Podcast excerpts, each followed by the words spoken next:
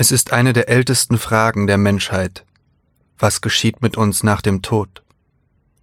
Jahrhundertelang war die Antwort auf diese Frage für die meisten Menschen im Abendland klar. Die Seelen fahren zu Gott in den Himmel auf oder schmoren in der Hölle. Doch wie aktuelle Studien zeigen, glauben immer weniger Menschen in Westeuropa an Gott und das ewige Leben im Jenseits. Nur noch eine Minderheit betrachtet sich selbst als religiös. Andererseits glaubt nur ein kleiner Teil der Bevölkerung, es gibt kein Leben nach dem Tod. Offenbar können nur wenige Menschen ohne Aussicht auf ein Weiterleben der Seele nach dem Tod auskommen. Noch fehlt eine neue weltliche Heilserzählung. Noch ist es nicht gelungen, den Sinnverlust auszugleichen, der für Milliarden von Menschen mit der Abwendung von der Religion entstanden ist. Es klafft eine gewaltige Lücke, was auch den Technologieunternehmen nicht entgangen ist, die die Leerstelle als Chance für die nächste große Geschäftsidee begreifen. In Aussicht stehen Milliarden potenzieller Kundinnen, die offen sind für eine neue zeitgemäße Botschaft, die sie von der Unausweichlichkeit des Todes erlöst. Im Windschatten der digitalen Revolution treten Start-ups aus der ganzen Welt in einen Wettlauf um einen gewaltigen Markt, den Markt der digitalen Unsterblichkeit. Seit 15 Jahren kommunizieren Menschen rund um die Uhr über Social Media und Messenger-Dienste. Wir offenbaren in WhatsApp-Konversationen all die unterschiedlichen Facetten unseres Charakters. Wir übermitteln unseren Smartphones tägliche Bewusstseinsströme. Von Shenzhen in China über Yassi in Rumänien bis nach Pasadena in den USA arbeiten EntwicklerInnen weltweit daran, aus solchen intimen Daten nicht nur die Persönlichkeit eines Menschen auszulesen, sondern die Muster unseres Verhaltens mit Hilfe künstlicher Intelligenz zu imitieren. Ihr Ziel? Unsere Persönlichkeiten über den Tod hinaus am Leben zu erhalten. Was wie das Skript eines Science-Fiction-Films klingt, ist längst auf dem Weg, Realität zu werden. Ohne Glaube an die Seele und ihre Unsterblichkeit ist das Sein den Menschen unnatürlich, undenkbar und unerträglich. Nur durch den Glauben an seine Unsterblichkeit erfasst der Mensch den vernünftigen Zweck seines Seins auf Erden. Mit einem Wort, die Idee unserer Unsterblichkeit ist das Leben selbst, das lebendige Leben. Fjodor M. Dostojewski Tagebuch eines Schriftstellers 300 auf Facebook vergebene Likes reichten aus, verkündeten ForscherInnen der renommierten Cambridge University, um die Persönlichkeit eines Menschen besser zu kennen als der Partner oder die Partnerin. Wie ein Lauffeuer verbreitete sich die Kunde im Netz. Big Data, das Wundermittel, das die Persönlichkeitsermittlung erlauben soll, wurde zum geflügelten Begriff und ist seitdem in aller Munde. Immer aggressiver erobern Tech-Unternehmen einen Bereich des Menschen, der lange Zeit Gott und Liebenden vorbehalten war, einen Menschen wahrhaftig zu kennen, ihn zu erkennen. Auf viele von uns wirkt der Begriff der Seele verstaubt und spekulativ, die Hirnforschung widerspricht ihrer Existenz, und auch die wissenschaftliche Psychologie will schon lange keine Seelenkunde mehr sein. An die Stelle der Seele ist das Bewusstsein getreten – eine Entität, die sich anhand von Hirnströmen schlichtweg besser messen lassen soll. Aber ob ein Mensch, der im Koma liegt oder hirntot ist, damit also nachweislich kein Bewusstsein mehr hat, ob solch ein Mensch darum auch seine Seele verloren hat? Dem würden die allermeisten von uns wohl entschieden widersprechen. Ob während einer Vollnarkose, im Tiefschlaf oder in der Trance. Wir büßen nicht unsere Seele ein, nur weil unser Bewusstsein vorübergehend außer Kraft gesetzt ist. Die Seele eines Menschen vergeht nicht, nur weil sie nicht zutage tritt. Aus der Idee der Seele sind die universalen Menschenrechte und unsere Vorstellungen von der Würde aller Menschen hervorgegangen. Die Seele steht für das, was sich hinter allen Äußerlichkeiten und Verhaltensweisen von Menschen verbirgt. Sie steht für unsere Liebenswürdigkeit, unsere unerfüllten Potenziale für den Teil von uns, der sich nicht so leicht erschüttern lässt durch die Wirrungen des Alltags und der trotzdem offenbar daran erkranken kann. Die meisten von uns Menschen wollen sich nicht als das begreifen, als was uns die Mehrheit der Neurowissenschaftler*innen nun schon seit einigen Jahrzehnten betrachtet. Als ein komplexes, aber letztlich unwillkürliches Zusammenspiel aus biochemischen und neurophysiologischen Prozessen, Hormonen, Hirnströmen und der Welt, die uns umgibt.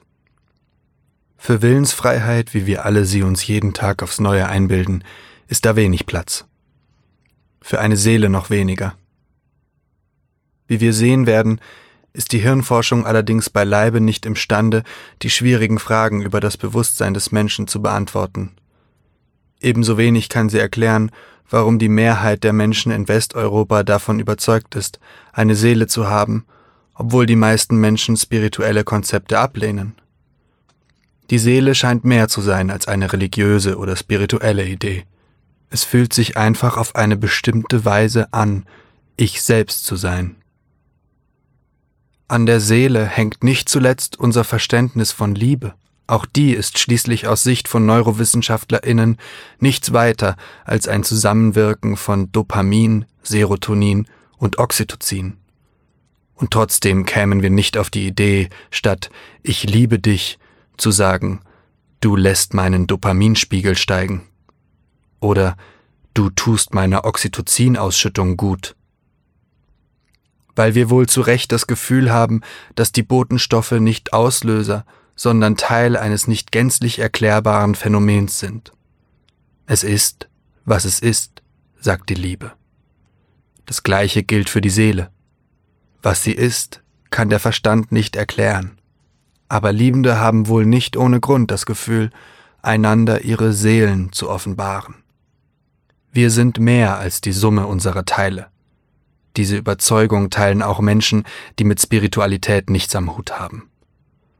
Warum sollte man herumdrucksen, wenn sich für dieses Meer seit Jahrtausenden ein Begriff eingebürgert hat, der das unerklärliche Auftauchen des Geistes auf den Punkt bringt, die Seele. Doch wer beschwört die Seele? Wer besingt sie und umsorgt sie, jetzt, da hierzulande immer weniger Menschen einen Fuß in die Gotteshäuser setzen? Es ist eine Leerstelle entstanden, eine transzendentale Obdachlosigkeit. Und wie immer, wenn irgendwo eine Leerstelle entsteht, ist der Versuch, diese zu füllen, längst im Gange. Doch nicht etwa spirituelle Gurus, neuartige oder fernöstliche Religionsgemeinschaften oder EsoterikerInnen haben die größte Aussicht, der Seele neuen Sinn zu verleihen, sondern ausgerechnet jene Menschen, die glauben, alles in Einsen und Nullen übersetzen zu können. Die Apologeten der Digitalität.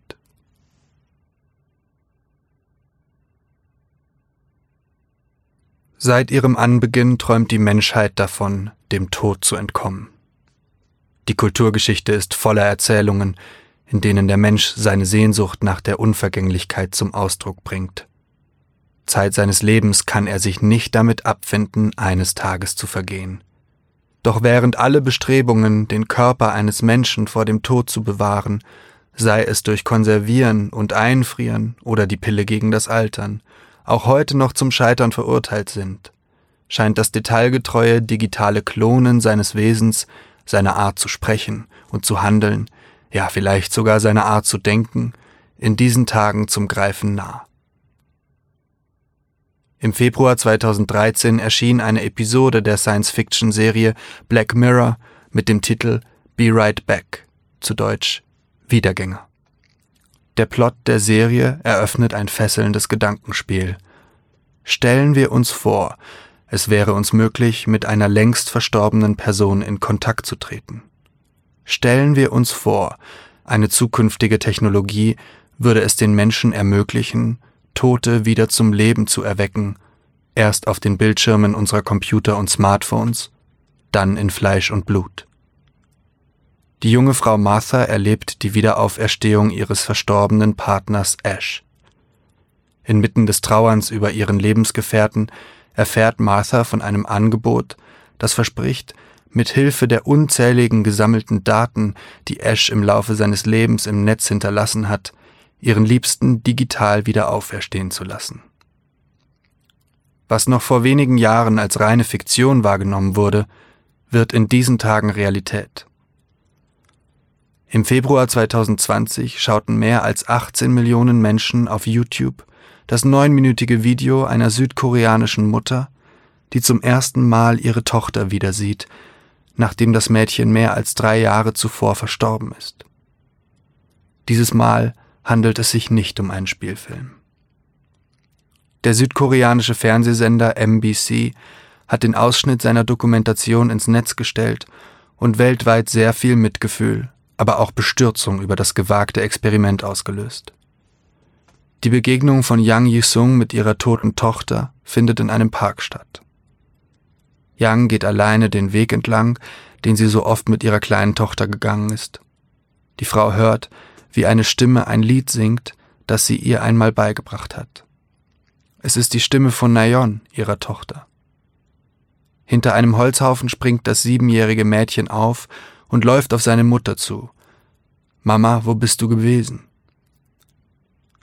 Mama, wo bist du gewesen? fragt das Kind. Die Mutter bricht in Tränen aus. Sie will ihre Tochter berühren, aber sie greift ins Leere.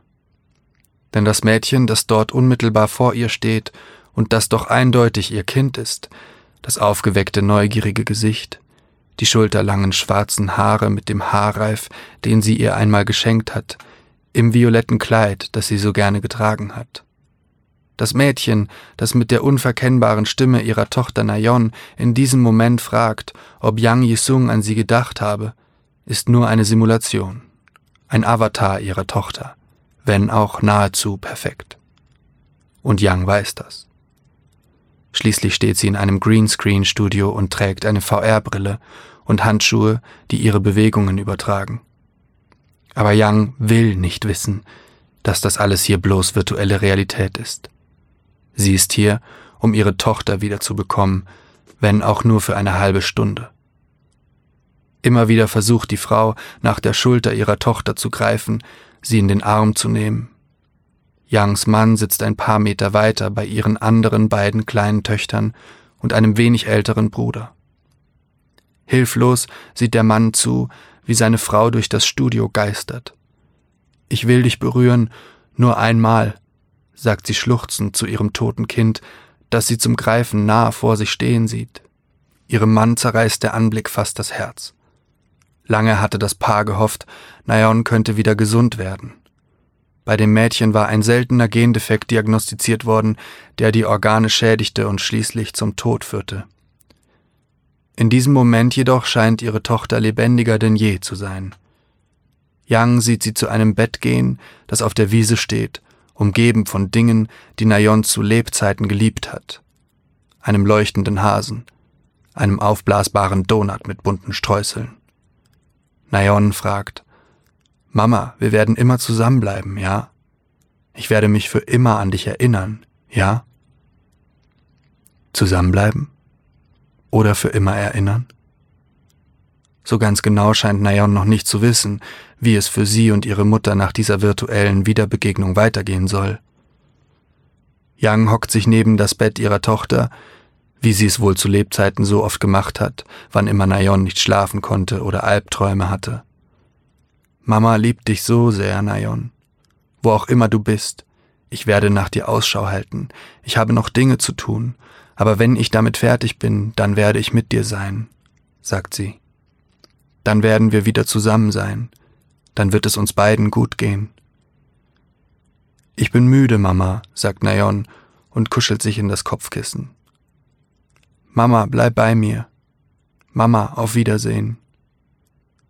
Ein weiß leuchtender Schmetterling kommt herangeflogen und setzt sich auf den liegenden Körper des Kindes. Ich liebe dich, Mama, sagt Nayon wie im Halbschlaf. Ich liebe dich auch, antwortet Yang unter Tränen. Sie streckt noch einmal ihre Hand zu ihrer Tochter aus und greift doch wieder nur ins Leere.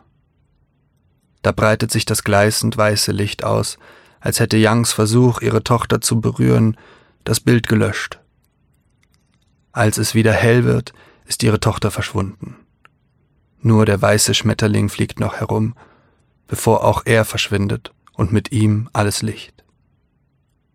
Acht Monate hat das Unternehmen Viv Studios aus Seoul gebraucht, um aus Video- und Tonaufnahmen der Familie die Stimme der verstorbenen Siebenjährigen zu extrahieren, ihr Gesicht und ihren Körper virtuell zu rekonstruieren und mit den computererfassten Bewegungen eines lebenden Kindes zu verbinden. Die Sätze, die die untote Nayon im virtuellen Park sagt, haben andere Kinder eingesprochen. Anschließend sind diese Stimmen mit der Stimme Nayons gemischt worden. Um die Persönlichkeit des Kindes zu erfassen, hat sich der Regisseur durch Terabytes von Handyvideos und Fotos gearbeitet. Nayon war 2010 geboren worden, also drei Jahre nach der Erfindung des Smartphones. Sie hat in einer Zeit gelebt, in der Eltern jeden Tritt und Schritt ihrer Zöglinge aufzeichnen, zumal im technikbegeisterten Südkorea. Was aus all diesen Daten entstehen kann, dafür ist die lebensechte Simulation des koreanischen Mädchens nur ein erster, unheimlicher Beweis. Was vor Jahrzehnten als Fantasie in Science Fiction und Cyberpunk seinen Anfang nahm, wird in den kommenden Jahren zunehmend unser Leben bestimmen und das Menschsein grundlegend verändern. Wir erleben einen Tabubruch. Was passiert, wenn dem Menschen seine letzte Gewissheit genommen wird, die Endlichkeit seines Lebens? Was bedeuten digitale Klone für das Selbstverständnis des Menschen? Können wir es wagen, in den Kreislauf von Leben und Sterben einzugreifen und Menschen digital unsterblich werden zu lassen? Was bedeutet es psychologisch für Hinterbliebene, wenn sie nicht loszulassen brauchen, weil sie mit Verstorbenen weiterleben können? Wer hat das Recht zu bestimmen, ob Menschen digital wieder auferstehen? Die Angehörigen? Die Unternehmen, die die Daten der Verstorbenen besitzen? Was bedeutet es für unsere Gesellschaft, wenn Präsidenten, die schon zu Lebzeiten unaufhörlich twittern, nicht einmal nach dem Tod die Klappe halten müssen? Wer übernimmt die Verantwortung für die digitalen Untoten, die durch das Netz geistern? Was bedeutet es für den Fortschritt, wenn uns künftig ewig Gestrige bevölkern? Und was bedeutet es für das Erinnern selbst, wenn nichts und niemand mehr verloren geht? Vielleicht ist das alles nur der Anfang der Anfang vom Ende unserer Endlichkeit.